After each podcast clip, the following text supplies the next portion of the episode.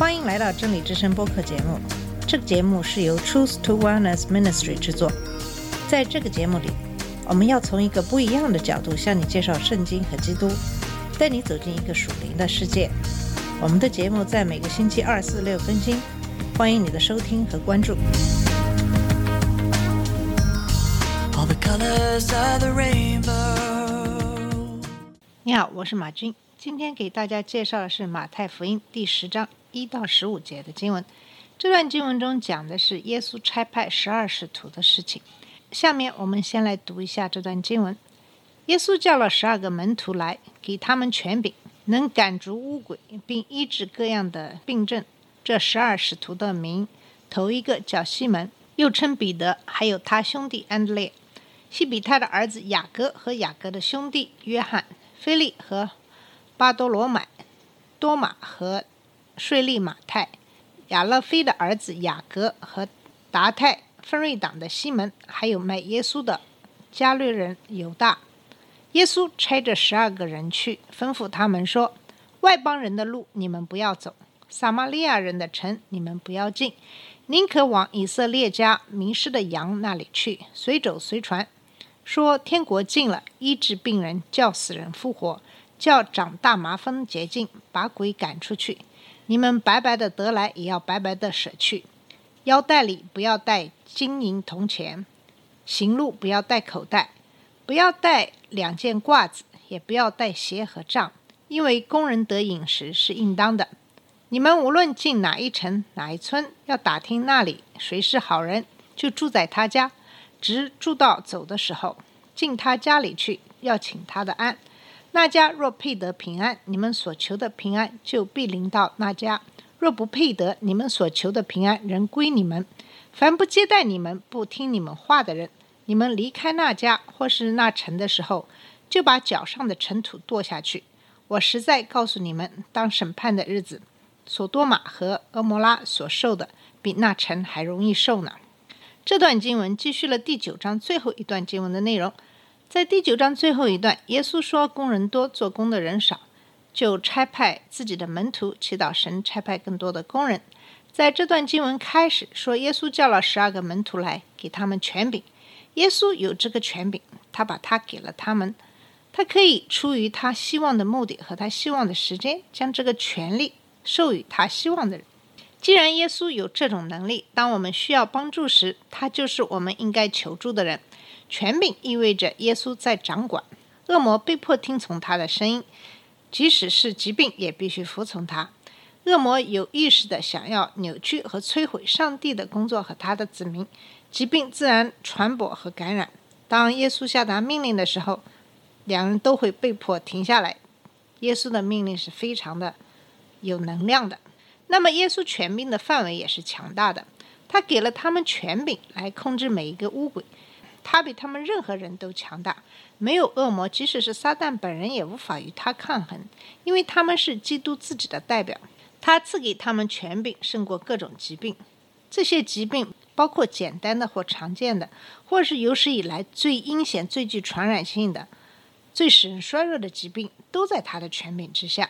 当我们看到周围邪恶的、病态的世界的时候，我们一定不要绝望，因为即使我们所爱的人生病了，我们也不能绝望。上帝看到了这一点，他知道这一点，他可以治愈。有时候他会，有时候他有另外一个计划。在两种情况下，他都是爱我们并关心我们的。不管是哪一种情况，一切的后果其实都在他的控制之下。这就给了我们一个希望，他给了我们一个可以求助的人，他可以改变我们所看到的发生在我们周围的事情。紧接着，这段经文列出了门徒的名单。福音书中记载的名单确实有一些相似之处，比如说西门总是首先被列出来，然后是安德鲁、约翰和詹姆斯总是被包括在第一组的四人当中，犹大总是排在最后。耶稣派出了十二个人，他其实一直在训练他们，他们也一直在向耶稣学习。现在是付诸实践的时候了，但是他们并没有完全的毕业，他们还有很多问题，他们自己无法回答，有很多的事情他们也无法理解，他们甚至不了解耶稣即将到来的死亡和复活。但是耶稣还是差遣他们，从这里我们可以得到一些什么启示呢？我们边做边学，我们需要走出去去分享福音，而不仅仅是阅读更多关于如何去做的书。我们需要开始教别人神的话语，而不仅仅是阅读更多的书。比如，学习如何修理好汽车的学徒，最好的方法是打开汽车引擎，并使用一套工具进行研究，而不是阅读有关修理汽车理论的书。所以在我们开始出去分享之前，一个人并不需要完成神学院培训的一整套课程。分享以后，他们会向耶稣报告他们所经历的，耶稣会帮助他们评估。马可福音九章二十八节就是一个例子。耶稣正在为我们塑造如何培养门徒的过程。耶稣派了门徒们出去，大使命的第一个字就是“去”。一个人通过去到达世界，而不是等待人们来找你、你的团契或你的教会。我们需要走出我们的客厅，走进我们的社区、我们的城市、我们的校园。在五到六节讲的是门徒有一个特定的目标，一个特定的意向。他们有一个目标，这对于分享福音是非常重要的。如果你不知道你要去哪里，或者是去找谁，你怎么去？在这里，他们明确了方向和明确了使命。神有一个计划，要触及所有的国家。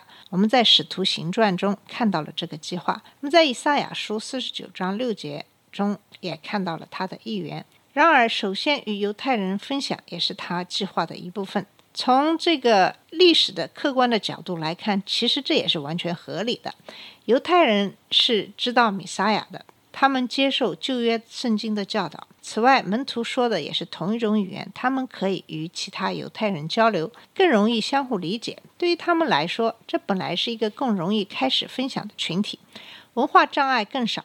除此之外，这是上帝主权计划的一部分，以表明即使是他自己的选民也拒绝了他的儿子。这突出了人类的罪恶和他的怜悯，因为他从不拒绝他们。在第七节讲的是传道，讲到是是他们所专注的事情。他们宣扬天国近了，这是什么意思呢？对于我们来说，这似乎有点模糊。但是我认为这不是针对犹太人。在但以理书二章十四节。撒加利亚书十四章九节，启示录十一章十五节，都讲到他们会期待一个字面意义上的神的国度，米撒亚会像其他的政府过去在一定程度上那样统治他，但是这个王国将统治整个世界。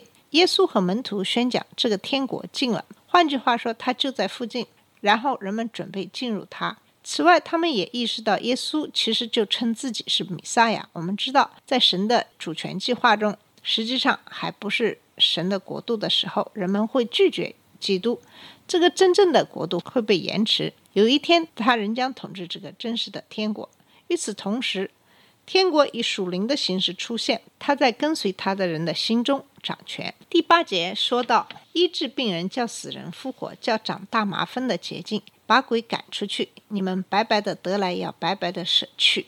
这个是耶稣赋予门徒的第二个目标，即照顾人们的身体的需要。这可以追溯到耶稣在本章第一节中告诉他们讲的内容：宣讲属灵的现实，而忽视他们面前的物质需求是没有效果的。耶稣希望他们治愈并帮助这些人，这将成为他们所说的话是可信的证据。我们并没有直接得到基督的权柄来做这些事情，但是他的力量和权威仍然存在。因此，我们可以大胆地奉耶稣的名祈求医治和洁净。我们应该为人们祈祷，是在世界许多地区分享福音的一种非常有效的方式。在第九到第十节是这么说的：腰带里不要带金银铜钱，行路不要带口袋。不要带两件褂子，也不要带鞋和杖，因为工人得饮食是应当的。这个是指耶稣希望他的门徒学习信心，他希望他们完全依靠耶稣，不依靠任何别的人。记住，这也是耶稣对他的门徒的一个培训。神希望我们把我们的信任、希望和安全放在他的身上，而不是放在金钱或我们的财产上。他有可能并不总要求我们以与门徒完全相同的方式施助。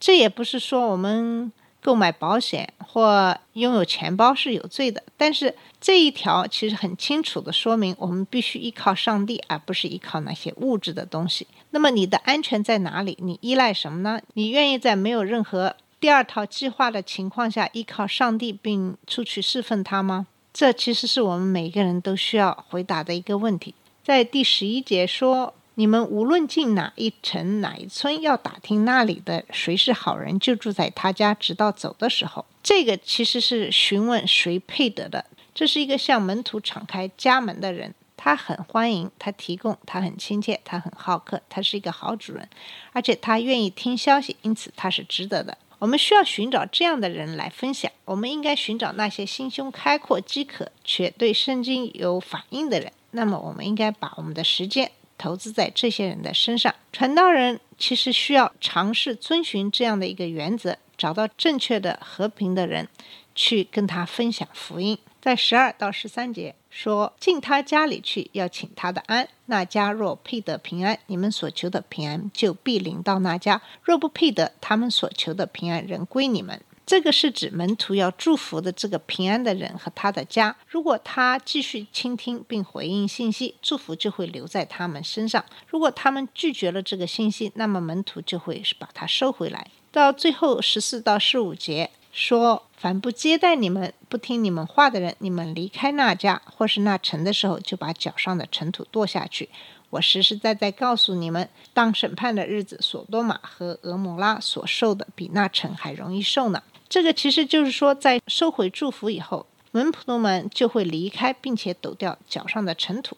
我们看到拒绝基督会带来非常真实和非常严重的后果。我们还看到，我们应该把时间花在对圣经有共鸣的人身上，而不是那些拒绝圣经的人身上。我们不要花大量的时间与对福音怀有敌意或冷漠的人辩论，不要专注于试图来说服他们，你是无法做到的。相反，把你的时间集中在那些忠于、乐于助人、受教的人身上，尝试找到那些愿意接受这些信息并与他们分享的一些人士身上。除此之外，我们还要把他训练成一个传教的人，让他们成为他自己的所有周围人的一些精神的领袖。